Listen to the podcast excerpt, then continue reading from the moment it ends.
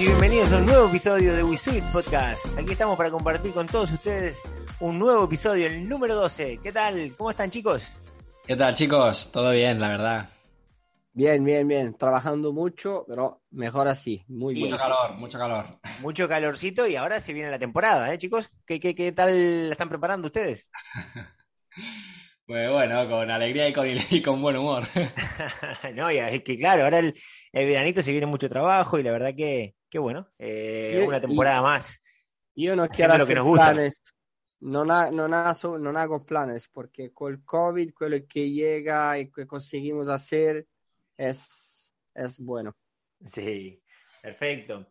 Bueno, la verdad que, bueno, estamos aquí, vamos a, a hablar hoy de, de, un tema que justamente lo tenemos en, en, unos días, seguramente en muchos parques, en muchos sitios, eh, tendrán este acontecimiento, y que es preparándonos para un parto de león marino, ¿no? Estamos en, épocas de, partos, en, momentos en los que en, muchos sitios están a punto de, parir leones marinos, así que creo que es un buen momento para hablar de, de este tema, ¿no?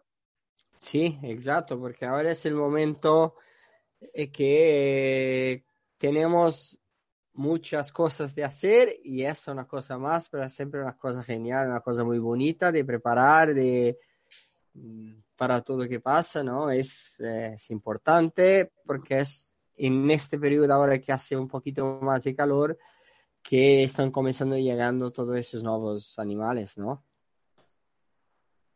Sí, la verdad que coincide con, con una época bastante curiosa, ¿no? Por el hecho de, de, que empieza la temporada y se supone que hay mucha más actividad en, en, los parques. Pero bueno, es una, es una experiencia única para los que hemos tenido la, la oportunidad de, de vivir un, un, parto de leones marinos y luego todo el, el crecimiento de la cría. Y eso es un, es un momento increíble en, en, tu carrera, ¿no? Sí, exacto. Eh, a ver si ahora con los cambiamientos climáticos se continúan siempre en estos meses o si sí. las cosas van a cambiar. Eso sería... Y también, eh, perdón, vamos, vamos a, a, a, rectificar, vamos a rectificar esto, porque ahora que dices eso, Ángelo, eh, claro, hemos dicho, eh, estamos en épocas de, de, partos, para todos los que nos están escuchando en, en, este hemisferio, ¿no? O sea, los que están en España, en, o sea, en, en, Europa, porque en realidad en, Sudamérica eh, esto cambia.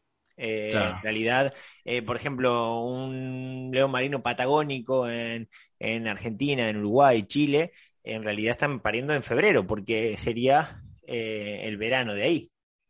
Claro, claro, claro. Sí, además hay que tener en cuenta lo, la gestación ¿no? de, los, de los leones marinos, que bueno, para los que no lo sepan, eh, son, es una especie de, de mamífero, ¿no? Que, que, al igual que pasa con algunas otras especies, eh, que tienen lo que se conoce como diapausa embrionaria, ¿no? O, implantación retardada. Y para los que no sepan lo que es, es que los animales son capaces, las hembras son capaces de, mantener el embrión en un estado ahí latente, un estado dormido, durante un tiempo, y luego pues sincronizarlo para, que las crías paran en el mejor momento de, del año, ¿no? En un momento más óptimo.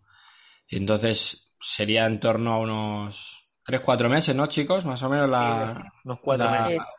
La, sí, lo que es la, la, pausa, ¿no? La pausa de embrión. Y se prolonga al final con una gestación total de entre 11 y 12 meses al final. La verdad que casi como... Ya por eso que a veces es muy difícil de saber si tenemos un animal esperando un bebé o no hasta que no vemos, ¿no? Porque la hembra es un poquito más, co comienza a comer un poquito más, es un poquito más gordita, todo eso, ¿no? Sí, a partir de, normalmente en diciembre ya podemos ver, ¿eh? En ecografías, ya más o menos, podríamos saberlo, podríamos verlo. Eh, eh, bueno, una cosa importante, ¿no? Vamos a empezar eh, desde el comienzo. Eh, ¿Qué hay que tener en cuenta ¿no? cuando, cuando estamos a punto de, de, tener un, parto? ¿no? Eh, por ejemplo, actitud del animal, cómo, cómo camina. Por ejemplo, nosotros ahora mismo estamos eh, aquí en Marineland a punto también de, tener una cría, ¿no? Entonces, eh, ya hicimos con el equipo porra, ya todos dijeron, eh, nace el 18, nace el 19, el 20. Yo con esta, con este animal que va a parir ahora, tengo un poco de, hago un poco de trampa porque ya lo tuve en Tenerife, en Jungle. Así que el último parto parí en San Juan. Así que dije una pues fecha que creo que, que, voy, voy a acertar. Pues también, es verdad, también es verdad que los leones marinos, eh, también cuando hay luna llena, por ejemplo, hoy, hoy que estamos, eh, porque claro, si lo escuchan en otro día, eh, hoy es martes 14 de junio, hay luna llena. Entonces, normalmente cuando están en luna llena, los animales suelen parir. Así que eh, igualmente creo que todavía no va a venir este. ¿eh? Yo mi, mi, porra la puse para el del 18 al 21, dije yo. a ver, a ver. Bueno, yo creo que también hay que tener en cuenta lo que dice Enzo, ¿no? Del tema de, la actitud de la hembra, de ver cómo, empieza a caminar y, mm. y, bueno, cómo se comporta, ¿no? El apetito y demás. Yo creo que también es importante eh, tener en cuenta la instalación que tenemos, ¿no? Y dónde se va a producir el, parto. Sí, verdad. Por ejemplo, ahora los jardines zoológicos de los parques se están acercando muy más de todo eso que pasa en naturaleza, ¿no? Porque al primero los chicos, lo recordáis, que se separaban los animales porque uno tenía miedo y eso es algo claro que una instalación preparada al modo mejor es la mejor cosa. Exacto. En realidad, eh, cuanto menos hagamos nosotros, mejor. Todo lo, hace la naturaleza. En, realidad, cuanto menos nosotros tengamos que intervenir, eh, genial, que todo sea eh, de una manera natural. Entonces, como, como, como comentábamos antes, como les decía antes y que comentaba también Antonio, de cosas a tener en cuenta, Em, por ejemplo, eh, por ejemplo, nosotros ahora ya todas las mañanas, mm, en la, en auscultación de la mañana, nos podemos saber por la mañana y por la tarde, eh, ponemos a ver el área genital, cómo está, si ya está dilatada, si, si no, si hay un poco de flujo, em, los pezones también, si, si lo tiene em, hacia afuera, este, cómo camina también, muchas veces eh, nos damos cuenta de que, empieza como a caminar el animal un poco como abierto, como más, eh, con las aletas un poco más abiertas, arrastrando más el, eh, la parte trasera. todas esas cosas son indicios también de que, de que, bueno, de que el parto estaba más, más cerca. Otra cosa que, que, suelen, que suelen hacer algunos animales, no todos, pero algunos dejan de comer también justo antes de parir. Sí, Sí, la verdad que, que todas esas características son, son bastante comunes. Y lo que comentabais antes, ¿no? Que hay veces que, que podemos pensar, venga, pues separamos a la, a la hembra, eh, que esté en esta instalación ella sola, eh, pero bueno, quizás si luego la separas no tienes una zona donde realmente el agua sea poco profunda o no te genera mucha confianza, pero al final sí es muy probable que la propia hembra es la que, la que evita que, la cría se vaya al agua si la piscina es más profunda o que la hembra pueda parir con otros animales del grupo y no pase absolutamente nada. Perdón, perdón que te corte, Antonio, porque obviamente esto es algo, algo muy obvio eh, para nosotros o para eh, entrenadores, pero a lo mejor hay, hay gente eh, que nos escucha que están empezando en este mundo y, no lo saben. Las crías de leones marinos, eh, cuando nacen, no saben nadar. Entonces, claro, eso es un punto a tener en cuenta, como decía Antonio, en el hecho de, que la instalación esté preparada para, para esa situación, ¿no? Sí, exacto, sí. Muy buen Enzo, claro. E-, esa es una información creo muy importante, ¿no? Porque, por ejemplo, al contrario de las focas, las focas nacen y ya saben nadar y están prontas, ¿no? Eh, leones marinos, no. Entonces sí, es importante, claro, que, que si tú tienes una estructura que no es preparada para, para tener un animal nuevo, es profunda y si tienes también el animal que tiene que, que partir la cría es mamá por la primera vez, son cosas más, ¿no? Exacto. Que tenemos que calcular. Exacto, más cuando, cuando una mamá es, primeriza, eh, hay que tener en cuenta más cosas, ¿no? Porque no sabemos nunca cómo va a reaccionar, si va, eh, aparte del tema de la instalación, de tener en cuenta que tenga un área seca, un área cómoda, un área apartada para que ella pueda estar tranquila.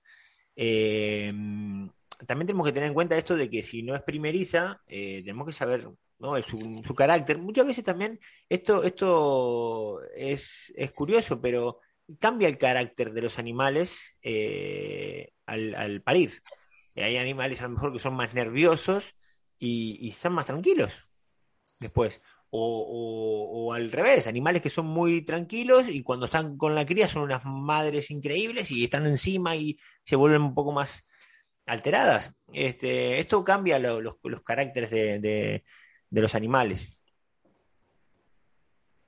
Sí, exacto. Por ejemplo, por eso que nosotros es importante que conocemos bien el animal para individuar un, algo que es diferente para saber cómo gestir ese animal también en unas fases más adelante cuando nosotros tenemos que muy cerca mm, de intentar de comenzar entrenando la cría y todo eso, ¿no? Porque claro, si tenemos una mamá muy nerviosa, tenemos que primero acostumbrarlas a la mamá a nuestra presencia y eso también, porque una mamá nerviosa, la cría es nerviosa también, claro, ¿no? Mm.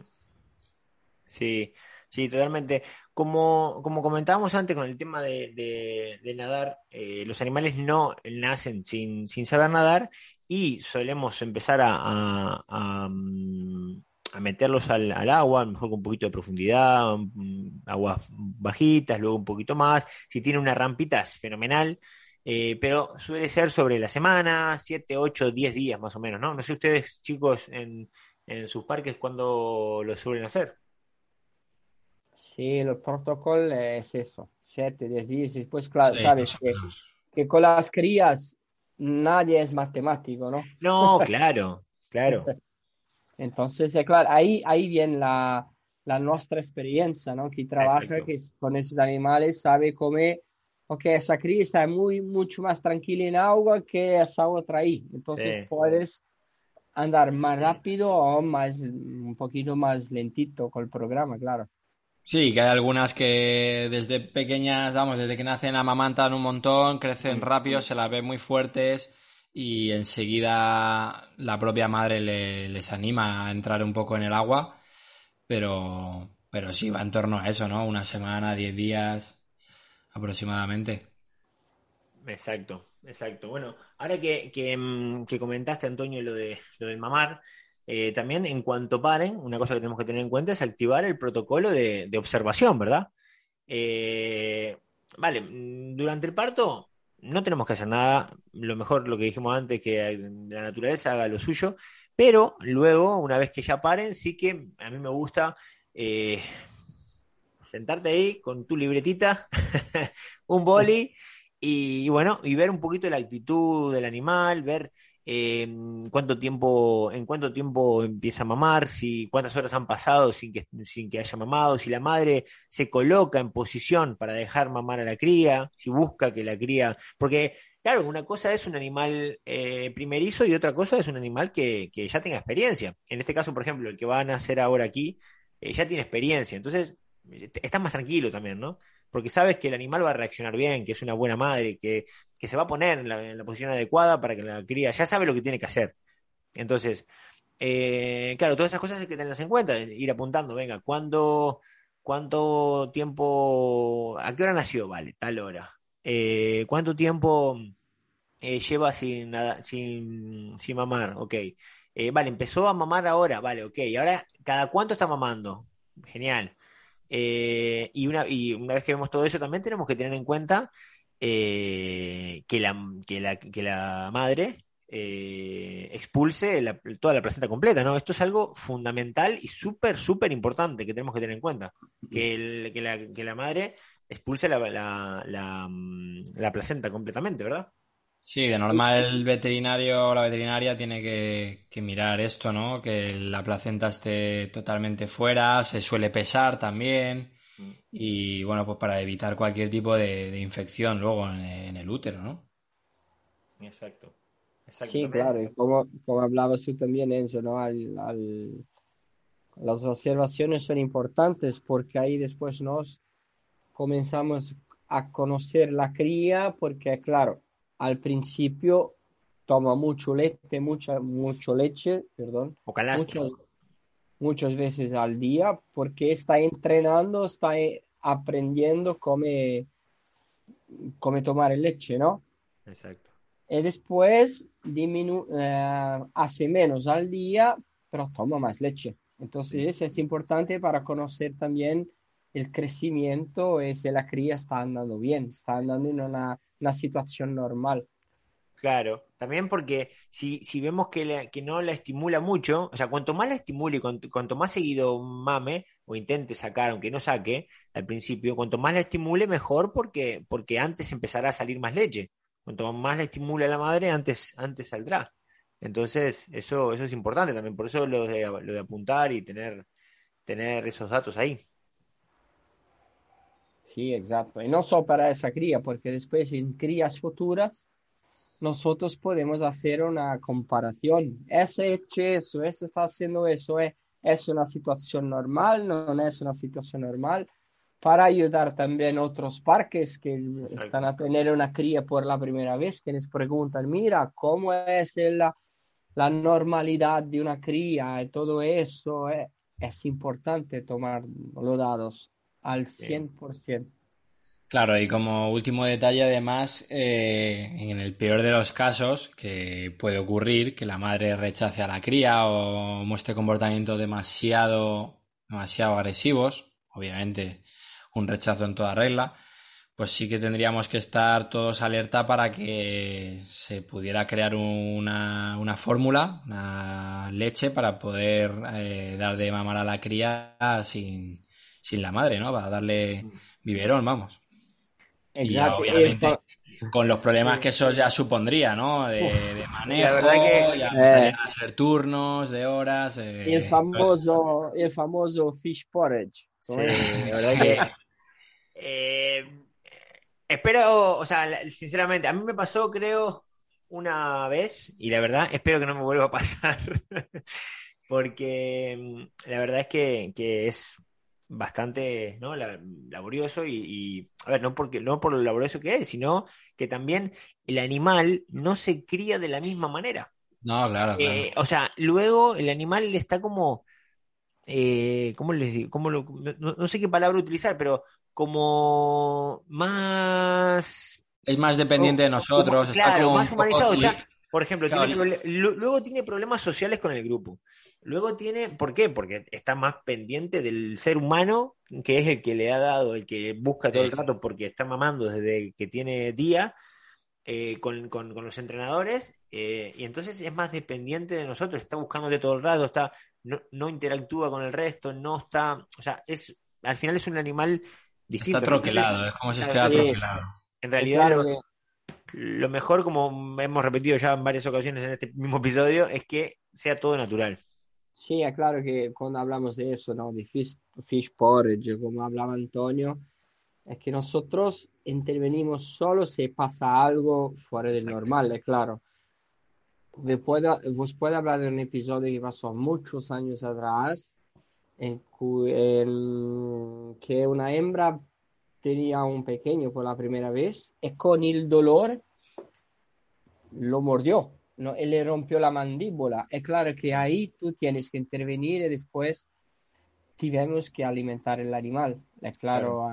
Y en futuro era un animal que era muy dominante con los entrenadores. Claro, claro. Son todas situaciones que se pueden envolver muy peligrosas en ese mm. punto. De que por eso vamos a hacer algo solo en extrema necesidad, claro. Exacto. Sí, es difícil también, si no tienes experiencia, es difícil diferenciar a veces un comportamiento de la madre en plan normal, ¿no? Un comportamiento que la coge del cuello, ya sabes cómo, mm. ¿No? cómo trata una madre a, su cría, la coge, la mueve, la, zarandea y, pensamos que, hoy qué frágil, que la va a romper! y, otras veces, eh, en realidad, está haciendo un display puramente una agresión en toda regla, ¿no? Entonces, eh, aunque es difícil de, ver, se, nota que cuando está la hembra reaccionando de una manera más acorde a, la situación y, cuando no. Exacto. Sí, la verdad que también ese, ese instinto que le sale a las madres, ¿no? La verdad que es, increíble. La verdad que es fantástico de ver esa, ese instinto animal que le, que le sale de, de, madre protectoras, de cómo los cuidan, lo que tú dices. Eh, se está arrimando un poco al borde de, una piscina, venga, no, ven, ven, para aquí, ven a este lado. No, no, te acerques ahí. Asómate aquí, venga, me, pongo en esta posición, mamá, venga, y, y, lo lleva hacia abajo, ¿no? La verdad que es súper, súper bonito de, de ver todas esas cosas. Y, y, la verdad que, que bueno, es, es, muy enriquecedor también esta parte de nuestro trabajo. Sí, no, y la verdad que yo creo que, no, vamos, no sé vosotros, estoy casi seguro que sí, pero de todo esto yo me quedo cuando, cuando ya empiezan a despegarse de la madre, empiezan a, jugar con el pescado, eso es increíble, esos momentos que empiezan a jugar contigo todo el rato, a intentar morderte, te persiguen los pies, se tumban encima de ti, se ponen súper graciosos, la verdad que, que es increíble los que hemos tenido la oportunidad de de eso, ¿no? De, trabajar con cachorros de, león marino.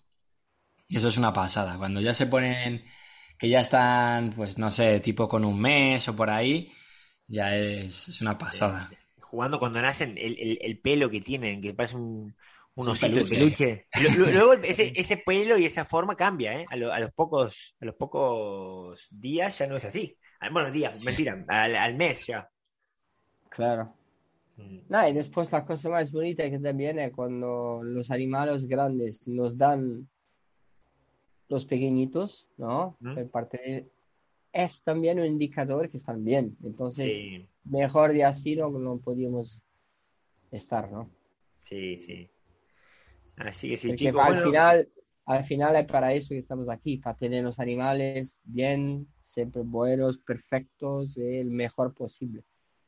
Pues sí, Sí, la verdad que, sí. Y, bueno, nada, vamos a ir eh, cerrando, cerrando este, este episodio. Espero que para el siguiente episodio ya, ya, tenemos, hayamos tenido la cría y, les cuento. Sí, otro día hablamos un poco... a, ver si, gané la, porra. Y después hablamos cómo comenzar a entrenar un, eso, eso. pequeñito, porque es muy importante. Me, encanta entrenar crías, o sea, me encanta. Me encanta. Así que nada, podemos sí, podemos hacer un episodio sobre, sobre bueno, qué, qué es lo que tenemos en cuenta a la hora de, empezar a entrenar con una cría, qué es lo que tenemos en cuenta, eh, o sea, qué comportamientos empezamos a entrenar al principio, qué, eh, que la gente se pensará que será cuando empezamos a, cuando empiezan a comer, ¿no? Pero, pero empezamos mucho antes. Exacto, exacto. Empezamos mucho antes. Pero bueno, no, no, no, no vamos a hacer spoiler de ese episodio. Ya les contaremos en, en ese, en ese episodio sobre todo eso. Chicos, pues nada, como siempre, un placer y nos vemos en la siguiente. Muchas gracias, chicos. Se puede. Wisui. Como siempre. Chao, chicos. Chao, chao.